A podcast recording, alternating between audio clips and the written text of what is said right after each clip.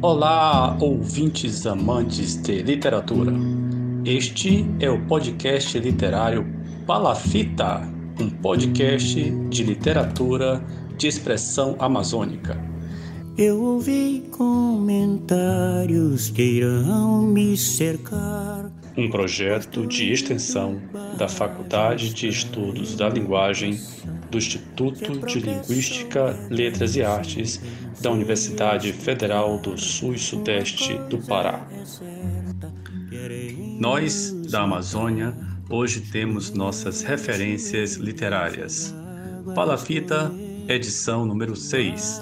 Entrevista com a escritora de literatura infantil Cíntia Rabelo. Quem realizou a entrevista foi a nossa bolsista Valerie Menezes. Vem conosco. Sejam bem-vindos. Olá, querido ouvinte, seja muito bem-vindo ao nosso podcast pela fita de literatura de expressão amazônica.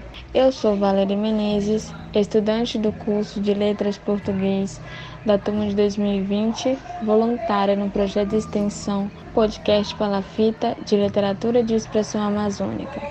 E hoje iremos conversar com Cíntia Rabelo, autora, contadora de histórias e mãe.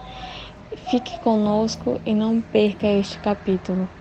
Formada em pedagogia, com especialização em contação de histórias, Cíntia Rabelo já trabalhou no programa Marabá Leitora, da Secretaria Municipal de Educação de Marabá, fez parte da trupe Historiarte de Contadores de Histórias, com a qual participou do cortejo de encantarias nos anos de 2016 2017 e 2018, e do espetáculo Arte de Contar Histórias. Ministrou uma oficina de contação de histórias na Escola Monte Castelo em agosto de 2018. Ademais, participou do primeiro Salão do Livro do Sul e Sudeste do Pará, nos espetáculos Filhos da Terra e Receita de Felicidade. Na última edição da Feira Literária de Marabá, participou tanto como contadora de histórias no estande da IOEPA, imprensa oficial do estado do Pará, como nos espetáculos Rapisódia das Lendas e Distopia.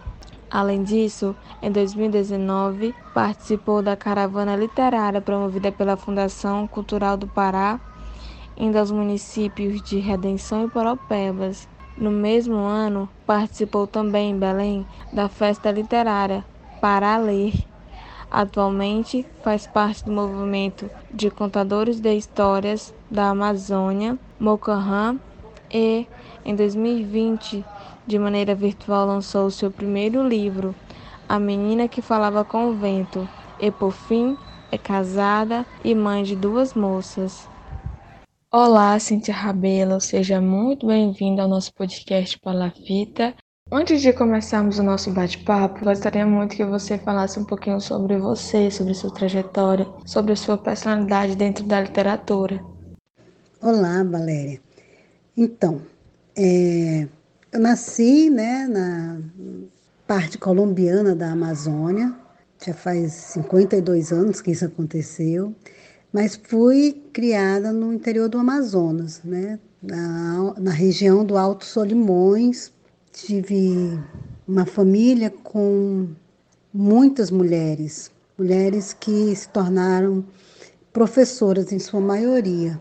Então, a literatura ela me aparece, ela se apresenta assim, através dessa dessa relação, né, das minhas tias, da minha mãe que era professora. Então, os livros foram acessíveis assim, mas não não tinha uma obrigatoriedade, não tinha nada forçado, era material de trabalho, digamos assim, né? Então, também nunca fui uma leitora voraz, assídua. Não, eu gostava, pegava, lia, gostava, continuava. Não gostava, deixava para lá. Sabe? Então, assim, não sou modelo para nada nesse aspecto.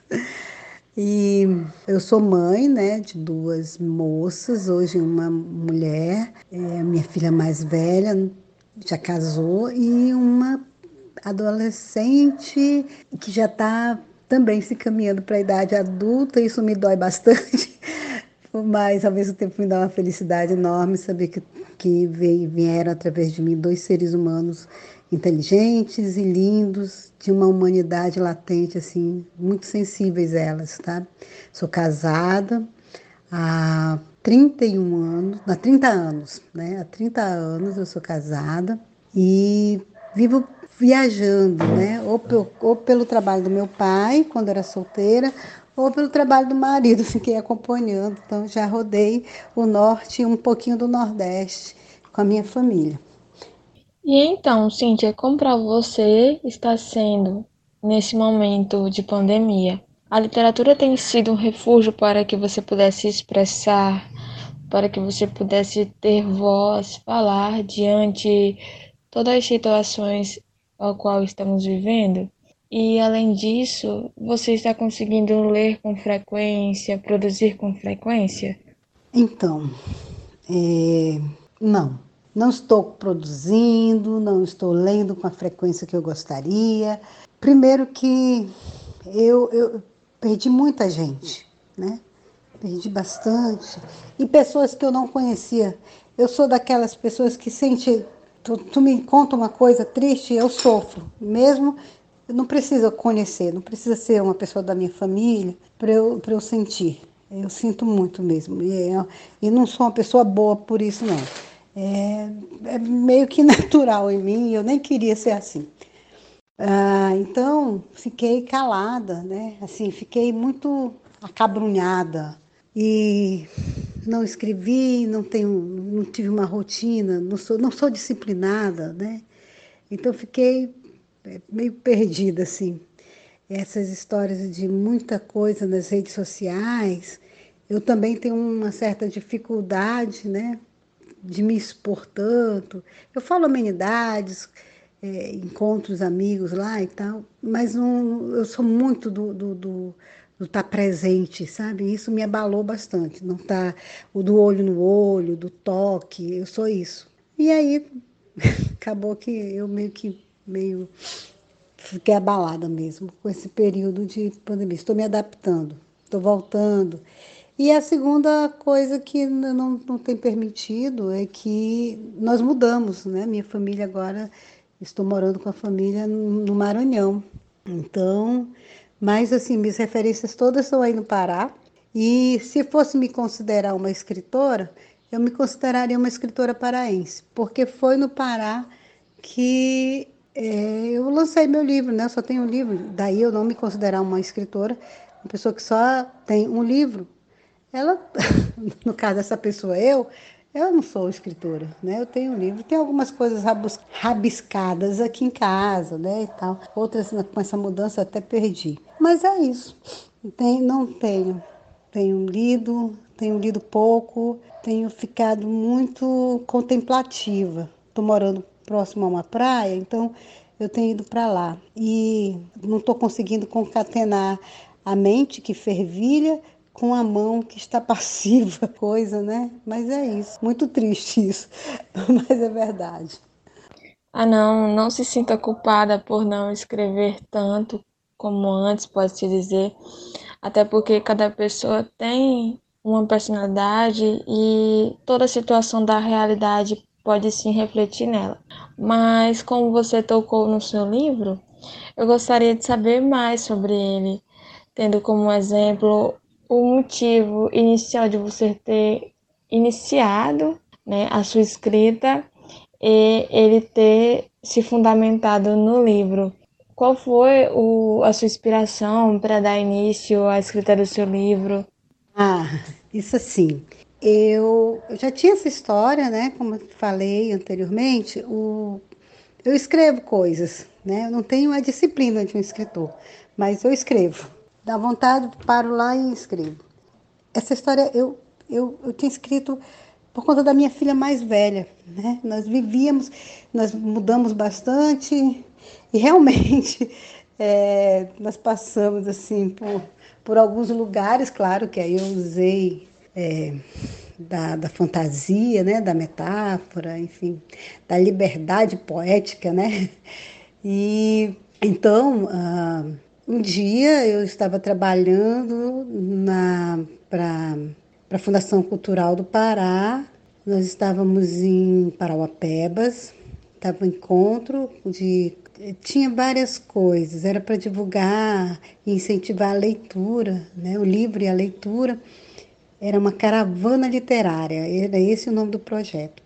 E o Douglas, que é editor lá da editora Folheando, ele perguntou se eu não tinha alguma coisa escrita, já que eu era contadora de histórias. Eu disse: Olha, eu tenho uma história, vou mandar para ti, mas eu disse assim, brincando, né? E mandei áudio, eu acho, nem me lembro, mas foi pelo celular mesmo, assim. A gente estava no mesmo hotel, ele mandou, eu disse, ah, então vou te mandar uma história para te dormir com história, né? Que nem a gente faz quando tem filho pequeno. E aí, minha surpresa, no outro dia, ele disse, nós vamos escrever essa história, por que você não escreve um livro? Esse livro, é, eu, oi? Ele disse, não, ele é bem, ele é respeitoso com a criança e tem uma linguagem é, para criança, e foi isso. Foi assim, desse jeito, sem acreditar, sem nenhuma pretensão. Eu pude ter a oportunidade de ler o seu livro, A Menina que Falava com o Vento Voou Longe, e amei a simplicidade ao qual você deu nas palavras para que o leitor pudesse ter um entendimento ainda mais rápido, né, e que pudesse fluir. Desde a capa com um desenho muito lindo, é, tudo muito simples e singela, acredito eu, mas que tem uma grande contribuição para o leitor, pois vai além das palavras, né? Você tem outra percepção. E eu gostaria de saber da personagem, a menina, se tem alguém especial para você. Pois é, né? Ele, ele, ficou, eu achei que ficou tão mimoso esse livro. Né? Eu não tinha pretensão, nunca tive pretensão nenhuma de ser escritora. Né? Eu sou professora e mais eu sou pedagoga, né? Me formei já tardiamente porque eu sou mãe, eu gosto de ser mãe. Eu gosto de, apesar de ser uma mulher feminista, ou apesar não, ainda que, né, é, sei dos meus direitos, sei como me portar e reivindicar a minha condição de mulher, mas eu gosto de ser mãe. Eu não gosto de ser casada, não tem tanto. É, deixa meu marido que não ouça. e não é com ele, é essa coisa, sabe, da, dessa família tradicional. Não sei se eu gosto muito. Sou péssima dona de casa, mas eu amo ser mãe. Não sei se eu sou uma boa mãe, mas eu amo ser mãe. E sim, a personagem principal, eu me inspirei na minha filha Ana Rosa, com os traços da minha filha Carol, que é minha filha caçula. É, a minha filha mais velha jamais seria princesa. Já a minha filha caçula, ela é princesa. Ela, ela não se importa com, essa, com esse termo, né? E então eu mesclei assim um pouco, mas foi muito inspirada no começo da minha vida de maternidade, de casada. Foi muito inspirada assim na realidade mesmo. Hoje a minha filha mais velha, ela ela fez engenharia, né? E isso ainda hoje é, é romper padrões, por incrível que pareça. É, as meninas, as meninas sempre foram são entre aspas, criadas, né? Outro termo que não é legal, que eu não gosto, não é que não seja legal, que eu não gosto. As meninas têm essa que a gente tem que ser médica, professora, humanas, né? Ser racional deixa para os meninos, né? Ser lógico é para os meninos. E, e a gente pode sim ser, pode sim, deve, quem quer, né? É, das matemáticas, das exatas, está tudo bem, nós podemos tudo. E pois, minha filha é das exatas, com uma humanidade incrível, e ela me inspirou, assim, esse personagem. Então, Cíntia, pelo que você já nos disse, de ser uma grande mãe, que é muito perceptível, de ser pedagoga, professora, educadora, uma artista literária, sim, e por ser uma contadora de histórias, eu gostaria de saber qual foi o seu envolvimento nesse, nesse mundo literário? Por contar histórias, pelos projetos a qual vocês fazem, as caravanas, como você entrou, né? como você teve interesse, qual foi o momento ao qual você percebeu que era uma grande oportunidade para que você pudesse estar envolvida com os ouvintes, né? Qual foi a sua experiência? Vamos lá. É, quando eu cheguei em Marabá, eu conheci algumas pessoas, a Marluz Caetano, e eu fui para uma formação de professores. Né? Quando eu cheguei em Marabá, minha filha caçula tinha dois anos e meio e eu não tinha parente nenhum. Então eu fiquei em casa para cuidar dela. A minha filha mais velha era adolescente, também precisava de, de apoio, né? Enfim, é bom ter um, uma mãe por perto. Então fiquei em casa e conheci a Marluce e ao mesmo tempo essa vontade, né, de fazer alguma coisa. E fui um dia para uma formação de professora, a formação continuada da CEMED. Quando estava lá, conheci, era a formação de, de, de professores das salas de leitura. Foi muito bom, participei, até, me, até fui falar, pedi para falar, e eles me deram voz, e foi muito bom. Foi uma experiência maravilhosa. E eu conheci a Helena Borges, que na época ela estava trabalhando no programa Marabá Leitora, que é com a professora Eliane, que começou com a professora Eliane e com a Marluz Caetano, mas a Marluz Caetano à época estava afastada da, do trabalho na CEMED, né? ela era professora de sala de aula, estava na, na, na, sala de leitura, na verdade, desculpa. E Helena estava só na CEMED, e ela perguntou se eu tinha interesse de trabalhar lá. E nossa, é uma maravilha, né? Trabalhar no que você gosta. Eu já deu para perceber, eu não sou aquela pessoa é, é, muito carrancuda, né? Eu sou uma pessoa séria, mas não sou uma pessoa é, eu não sou uma pessoa séria nesse sentido de ser é, é, tradicional, assim, né? Bem fechada e tal. Então é, é, tem que ter leveza, e a literatura ela tem, tem que ter comprometimento, mas é, é, uma, é um assunto leve, né? Uma coisa boa de lidar. E a Helena moveu mundos e fundos, eu fui trabalhar com ela lá na CEMED. E daí como eu estreiei como contadora de história, porque uma coisa é você contar a história, ser faladora, né, no, no seu no seio da família, entre os amigos e tal. Gostar de ouvir, eu sou eu, eu gosto. Eu falo muito, mas eu sou uma boa ouvinte também. Percebi isso, até porque para você contar a história você tem que saber ouvi-las, né? E aí você começa a trabalhar na sua mente é, você degusta né, os, as informações, você observa as pessoas. Eu sou muito de observar o jeito que as pessoas andam e se tem ritmo. Eu sou muito ligada no ritmo também, gosto de música. Então, inclusive, uma. uma é, eu acho que pouca gente sabe, eu fiz aulas de teoria musical na, na antiga escola técnica do, do Ceará, lá na, na Avenida enfim, lá no Fortaleza, faz muito tempo. e então eu gosto, eu gosto de ficar observando as pessoas. E aí, trabalhando com a Helena na CEMED, a gente precisava, né? Como é que eu vou falar para uma pessoa usar a contação de história como forma de incentivo à leitura?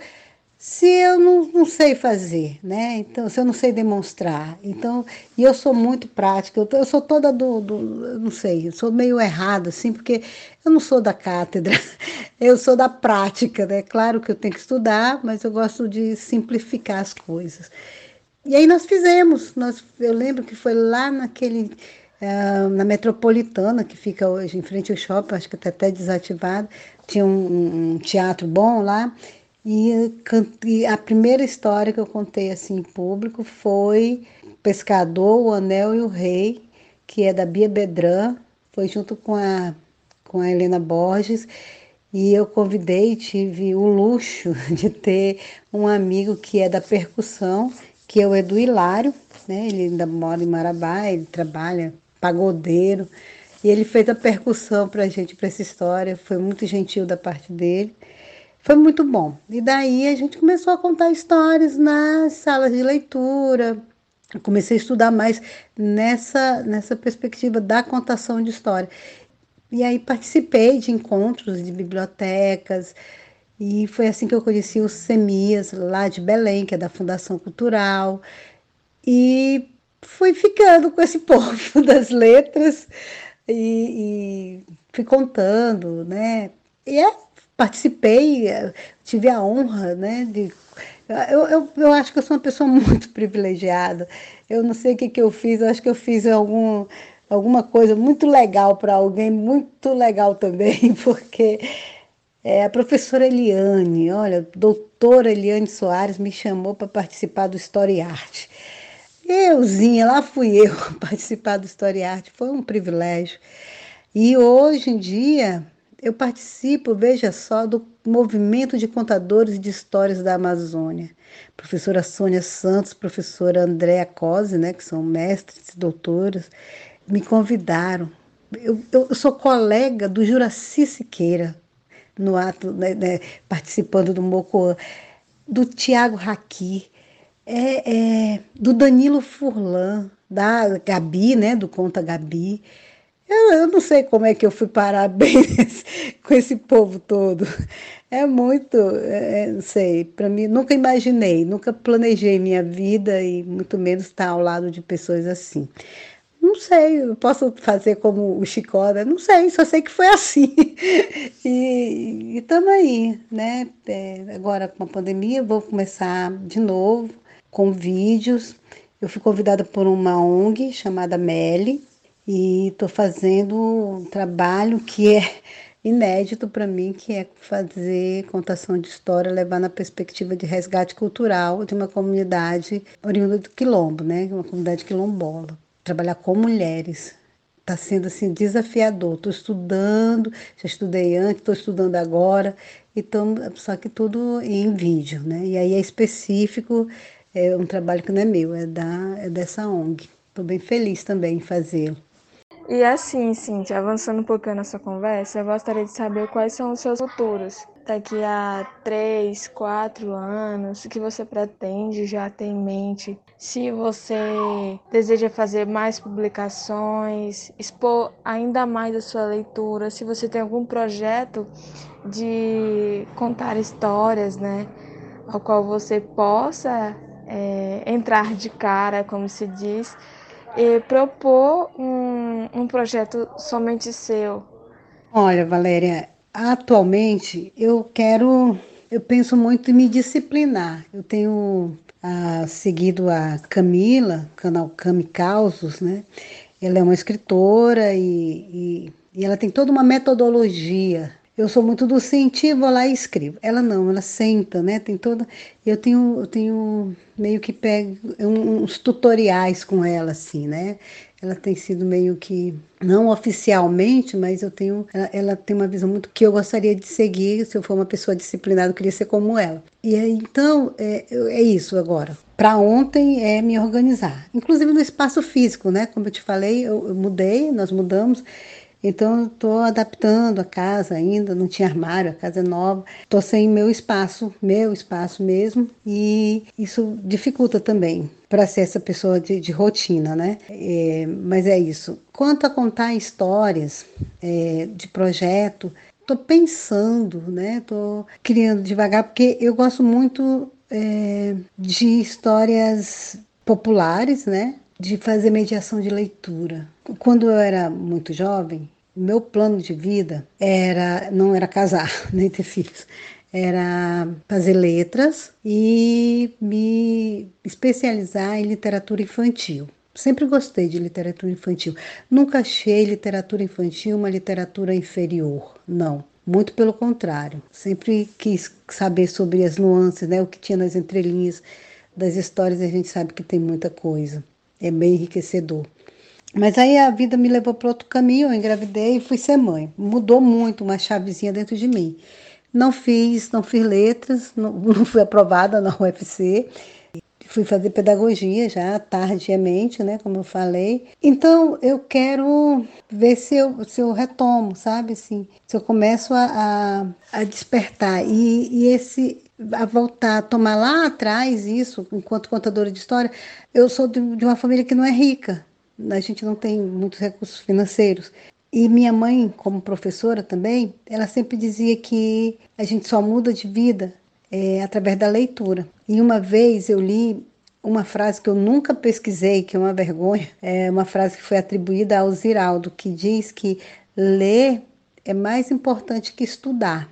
E pode parecer contraditório para uma professora falar isso, mas eu acho que tem, é, muito, é muito sério isso, é muito verdadeiro.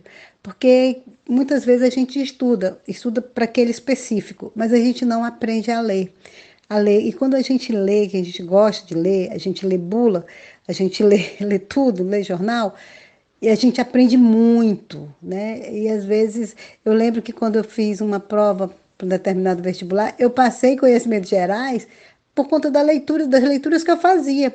Não porque eu tinha estudado, eu não tinha estudado nada, na verdade, né? Me salvou bastante a leitura. É, e às vezes a gente não sabe as regras gramaticais, nesse, no caso de fazer provas, mas a gente sabe onde está errado, é, nós percebemos né, a forma como está escrito, da escrita errada, porque a gente tem essa memória da, da leitura.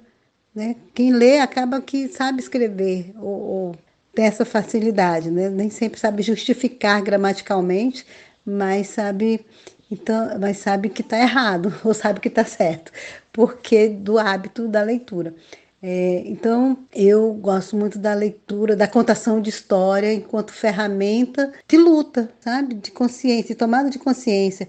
Eu gosto de contar histórias nas comunidades, eu gosto de levar livros e acesso ao livro para as comunidades, para as crianças que estão nas comunidades, que muitas vezes não têm opção, na maioria das vezes, na verdade, não têm opção de lazer e acabam enveredando por outros caminhos. Né? Mostrar para elas o quão prazeroso pode ser a leitura e mais do que prazer, é, como a gente pode se encontrar enquanto cidadão, enquanto ser humano, e pode ser muito divertido, né? Tem que quebrar esse negócio de que leitura é para gente intelectual, é isso que eu não gosto, sabe? É, tem que falar bonito. Eu acho que é bom falar correto, né? Eu acho é, que soa bem, né? Quem não gosta de uma pessoa que fala bem, com as palavras bem colocadas? Eu mesmo não sou essa pessoa, mas é muito interessante ouvir, né? Pessoas que, que falam e que têm uma, uma boa fala. E mostrar para essas crianças que o simples, né? O conhecimento e que elas podem sim. E aí elas rompem não porque elas precisem ir para a universidade, maravilha ir para a universidade, mas porque elas vão ter consciência e que elas vão poder romper muitas coisas. Eu, eu gosto muito da contação de história e do estudo nessa perspectiva, sabe, de melhoria da qualidade de vida do ser humano da tomada de consciência. Eu gosto muito de trabalhar em comunidades com crianças. Aquelas, sabe, que ninguém quer? Eu quero. eu gosto, sim. E a, a, leitura, ela é tão importante, né? Hoje, é, a minha filha, ela que é aluna da Unifespa, estava fazendo doutorado na Alemanha. Né? Ela participou do Ciências Sem Fronteiras.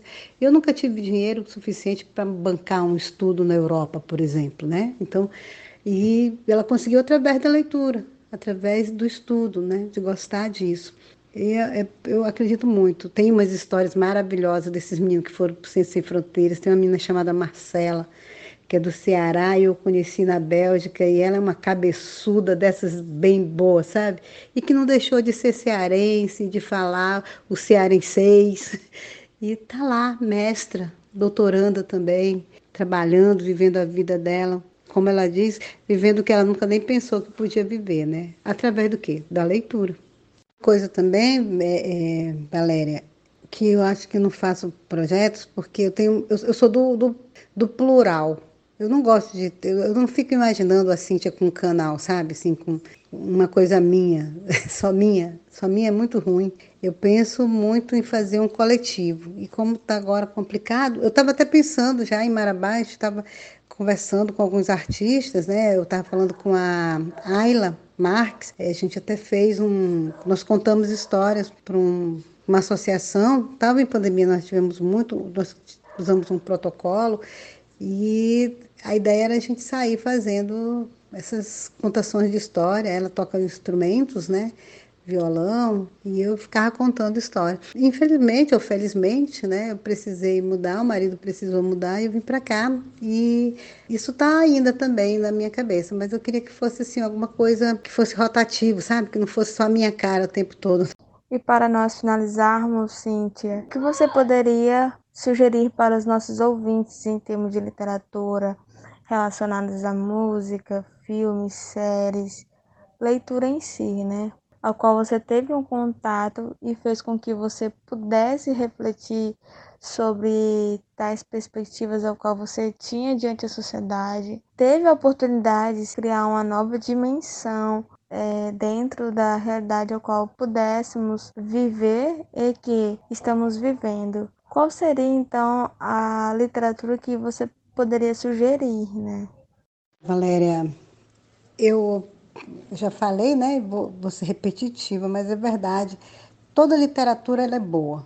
Eu não posso dizer que, que, por exemplo, quem gosta de romance, né, ou quem gosta de terror, enfim, tem excelentes escritores, inclusive, né, de cada gênero.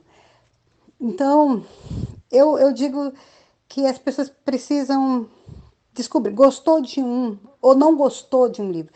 Ganhou um livro, comprou um livro, leu, não achei chato, não gostei.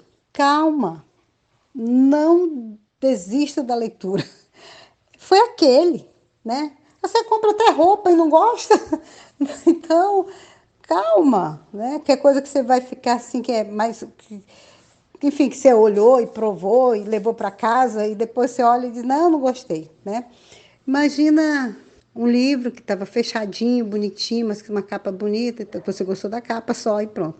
Eu gosto muito né, de literatura infantil, eu gosto do André Neves, eu gosto do Danilo Furlan, do Tiago Raqui, deixa eu ver, dos clássicos, né, de contos infantis, eles que eh, me, me foram as primeiras leituras, Chapeuzinho Vermelho, Cinderela, né, os Irmãos Green, é, as fábulas de Esopo. Eu gostava de assistir o Sítio do Pica-Pau Amarelo, dos programas da TV Cultura, quando era menor. Hoje eu gosto de séries, né? Eu assisto séries na Netflix. Gente, uma coisa, eu gosto de novela. Claro, nem toda, né? Mas eu gosto desse estilo, né? Novela, eu gosto. E gosto de poesia. Gosto do Fernando Pessoa. Gosto muito do Fernando Pessoa. Eu gosto do Manuel de Barros. Podia aprender mais, estudar mais o Manuel de Barros. É uma falha minha. Gosto da Cora Coralina. Gosto do Érico Veríssimo. Nossa, na minha juventude eu tenho a coleção do Érico Veríssimo, li bastante. É, filmes todos eu gosto. Assim, eu, não, eu não gosto do gênero terror, né? Mas eu gosto. Comédia, gente. Eu acho que a vida já está tão cheia de dramas e, e, e, tantos problemas. Eu amo. Minha mãe é uma peça, um, dois e três. Fiquei muito abalada, né? Como a maioria dos brasileiros, com a partida do Paulo Gustavo. Porque, nossa, eu me enxergava naquela eu me enxergo na dona Hermínia tantas vezes, sabe? Só não, eu tenho que aprender a falar palavrão. eu fui muito reprimida, mas assim, é, o meu alter ego tá ali, da dona minha, com certeza. Muitas vezes, mentalmente, falei muita coisa que ela fala. E reconheci minha mãe em algumas coisas, em alguns momentos também. Enfim, quem nunca, né? Gosto de comédia. Eu... E gosto dos clássicos também. Gosto mesmo. O... Gosto de teatro, amo teatro. As pessoas podiam ir mais, o teatro podia ser mais acessível, né? Gosto mesmo. Assim que liberar, assim que essa a gente tomar vacina, que esse genocida nos negou, está negando até agora, é, a gente possa tomar essa vacina e ficar, poder ir ao, ao teatro. Nossa, muito bom. Dança. Gente, leiam sobre dança, assistam espetáculos sobre dança. Assistam, se eu puder dar uma dica, eu detesto isso, né? eu não gosto de ser modelo para ninguém, já falei, mas o Circo de Soleil, de vez em quando eles têm um canal dele no YouTube, eles têm uns, uns espetáculos gratuitos. E eu, eu recomendo. Muito bom. Estou uh, lendo agora. Ah, um livro muito que eu amo, acho lindo. É A Casa, do Maciste Costa. Que livro lindo. Diz que é infantil, não sei. E o Fazedor de Borboletas, do Ayrton Souza que, que é aquilo, sabe? Eu gosto dos livros do Ayrton, eu tenho todos, eu acho. E mas o Fazedor de Borboletas, eu achava que o meu livro preferido era o Aranha Mariana, mas é, agora é o Fazedor de Borboletas. é, enfim, É, eu não gosto daqueles livros de pintura. Gente, como aquilo me estressa, porque eu quero pintar logo. E tem muita coisinha. Aquilo, em vez de me relaxar, me faz, me mexe comigo assim tal. E tem uns livros de música para criança que eles têm trazendo. Eu tô, desculpa, meus livros estão nas caixas e eu não estou sabendo, não estou conseguindo encontrar. Eu estava procurando aqui para ver a editora, né? Música para crianças. Acho que encontrei uma aqui. Eu tenho uns em alemão, aí não rola. É, música para criança, é Ciranda Cultural, mas não diz aqui. Acho que Ciranda Cultural é a editora. Eu, eu, sabe assim, ofereceu a diversidade de, de, leitura é o mais importante. Ah, eu gosto, falem bem ou falem mal, mas eu gosto do Monteiro Lobato, claro, né? Faço minhas ressalvas, mas é interessante. E dá para a gente trabalhar assim com Monteiro Lobato e depois trabalhar a questão dos preconceitos, né? Do racismo. Dá para trabalhar assim. Eu gosto do Monteiro Lobato. Eu não posso negar que ele foi o primeiro. É, ele foi, é muito importante para a literatura infantil, não dá para negar isso, né? É, vamos respeitar isso também, né? E, e, trabalhar com as crianças, né? Uma outra perspectiva, mostrar para elas, olha só, e fazer elas começarem a ter esse senso crítico, né? Não, não é proibir as coisas, proibir não, não faz a gente crescer. Quando a gente mostra o diverso, aí a gente aprende, né? A gente começa a pensar. Eu acho que é por aí. Então, Cíntia, somente agradecer a você por ter aceitado participar do nosso podcast Palafita de Literatura de Expressão Amazônica. Você sim é um artista amazônica e por isso é, entramos em contato com você. Eu estou muito feliz por você ter aceitado a participar do nosso bate-papo, ter nos cedido uma entrevista, ter tirado um tempinho para termos essa conversa. E eu estou maravilhada no que se refere às suas experiências, porque foram muitas e são muitas. Você tem um pouquinho de cada, né? É aquela pessoa diversificada que tenta sempre é, ter consigo a evolução junto com a sociedade. Então, eu estou muito feliz e somente agradecer você por ter nos dado a oportunidade de conversar, né? E muito obrigada, viu?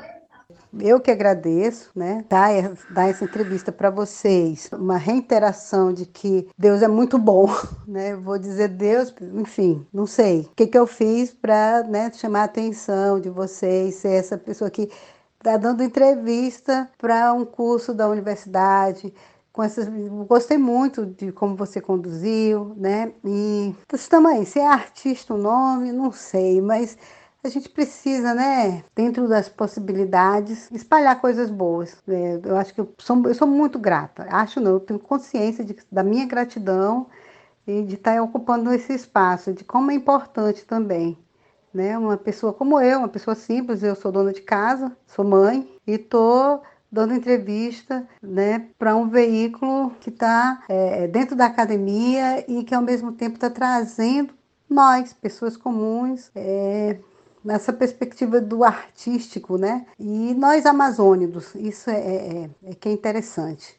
Às vezes, eu estava outro dia, me pediram para falar também quem é que me inspira, e uma das pessoas que me inspira é o Tiago Raqui, que é, que é escritor, tá aí uma boa, né? Ele não é paraense, ele é amazonense, mas é amazônico e amazônida, né? E ele rompeu, né? Ele rompe. Tem livros conhecidos nacionalmente e é indígena, é um parente muito querido. E eu, eu para mim é uma representatividade, né, forte assim. Eu gosto muito do Tiago aqui. É uma das pessoas que eu fico emocionada. Ele, ele me faz ir lá para trás, né, lá nas minhas origens e ter essas referências, né, nós amazônicos, a gente tudo, tudo, tudo todas as nossas referências eram sul e sudeste, né, até bem pouco tempo. E hoje não, nós temos, nós somos referência, nós temos, nós, nós sabemos que nós somos, a gente já sabia disso, mas agora a gente fala para o mundo todo. Sim, nós somos escritores, sim, nós somos artistas e não deixamos de ser indígenas, caboclos, né?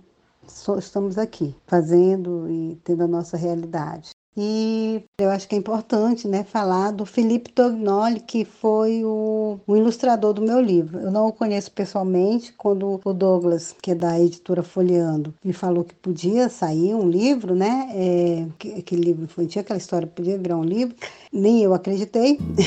e, e, já veio no pacote, Felipe. Hoje em dia ele tem um, um, Já conheço mais ou menos o trabalho dele no Instagram, eu acompanho e ele é muito, muito bom. Eu gosto muito do traçado dele também. É importante né, a gente valorizar e agradecer também a generosidade dele estar no trabalho comigo. É isso. Eu agradeço imensamente o convite. Muito obrigada mesmo. Estou aqui às ordens, tá? Qualquer coisa, estou por aqui. Abraço, abraço forte. Muito obrigado, Valerie. Muito obrigado, Cintia Rabelo. Tenho certeza que os nossos ouvintes ficaram bastante satisfeitos com a sua entrevista e tenho certeza que vão se interessar um pouco mais por saber informações sobre o seu trabalho e também sobre o trabalho da contação de histórias que acontece aqui na cidade de Marabá e na região. Você que está aí do outro lado, se você deseja mandar um abraço, mandar um alô, entrar em contato com a gente, é só entrar em contato pelo Instagram, podcast Palafita, ou pelo e-mail professor@abiliopacheco.com.br. E aproveito esse momento para mandar um grandíssimo abraço para a Ana Rosa, que é filha da Cíntia Rabelo e que tem um podcast Meli. Ana Rosa mora na Alemanha e faz esse podcast relacionados a temas sobre sustentabilidade, questões ambientais e também realiza de vez em quando entrevistas com escritores. Ela já entrevistou, por exemplo, o Ayrton Souza e entrevistou Janailson Macedo. Aproveito também para mandar um grande abraço e um agradecimento para Isabela Christian, ela tem um perfil literário no Instagram chamado Cuíra Literária ah, na semana passada, Isabela publicou uma postagem sobre os podcasts de literatura que existem aqui no estado do Pará. Olha que legal! Além do podcast literário Palafita, do podcast literário Chibé, existem pelo menos mais uns cinco ou seis. Existe muito podcast de literatura aqui na região.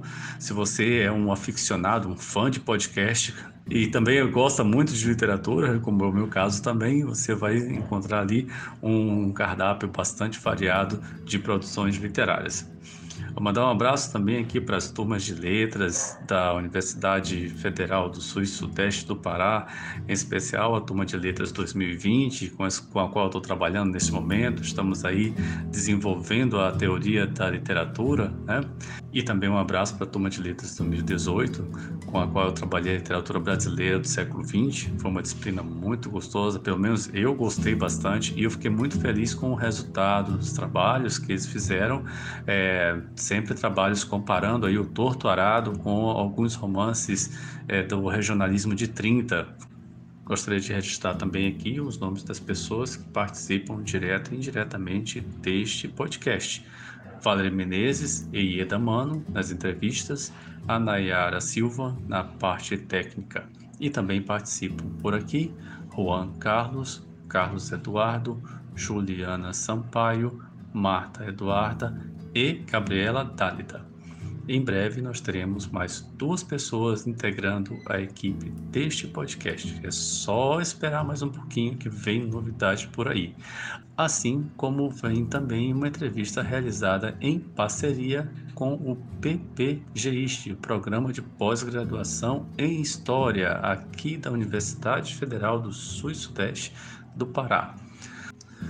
E não esquecendo que durante todo este podcast você escutou Deixe o Rio Passar, do compositor marabaense Zequinha Souza, o mestre Zequinha. Você encontra esta composição e outras composições do mestre Zequinha fácil, fácil no Spotify. Basta procurar por Deixe o Rio Passar. Muito obrigado a todos Cuidem-se, cuidem de si, cuidem dos seus e tentem fazer com que os seus cuidem de si também.